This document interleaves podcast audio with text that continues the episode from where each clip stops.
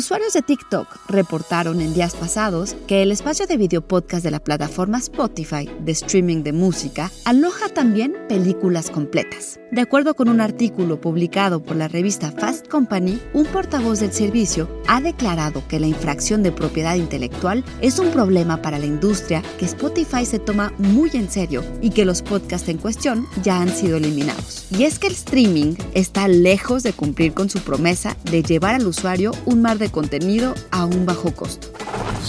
Institute.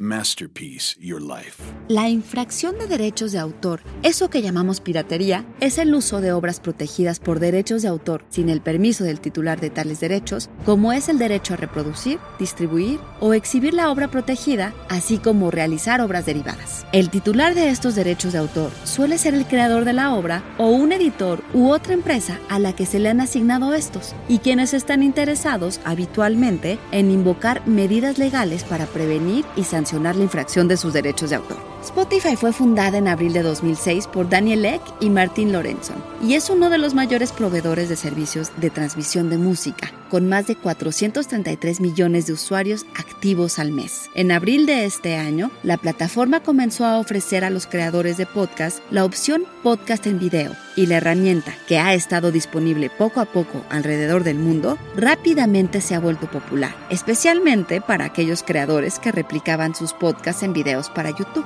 Fue ahí donde al buscar los soundtracks de algunas películas, los usuarios encontraron también películas completas como Minions, The Rise of Gru, Pinocho y Mean Girls. Al parecer, los responsables de subir a la plataforma estas películas son cuentas de usuarios no verificados y que no cuentan, por supuesto, con autorización de las distribuidoras de las mismas. Spotify ha podido localizar y eliminar algunos de los títulos en cuestión, pero algunos podcasts contienen enlaces a sitios de piratería. Y si bien algunos tribunales estadounidenses consideran ahora peyorativa y hasta contenciosa la caracterización de las infracciones a derechos de autor como piratería o robo, la compañía se encuentra ya invirtiendo en la tecnología y procesos especializados necesarios para detectar y remover cualquier contenido ilegal. Lo cierto es que de acuerdo con los datos de la industria, la piratería de películas ha aumentado desde 2021. Las cintas lanzadas de manera simultánea en cines y servicios de streaming el año pasado fueron pirateadas con frecuencia y sin embargo, la taquilla para los éxitos de Hollywood no se han visto afectada en realidad. Guión Antonio Camarillo con información de Fuera de Foco, Business Insider México y Musicali.com. Y grabando desde casa, Ana Goyenechea. Nos escuchamos en la próxima cápsula SAE.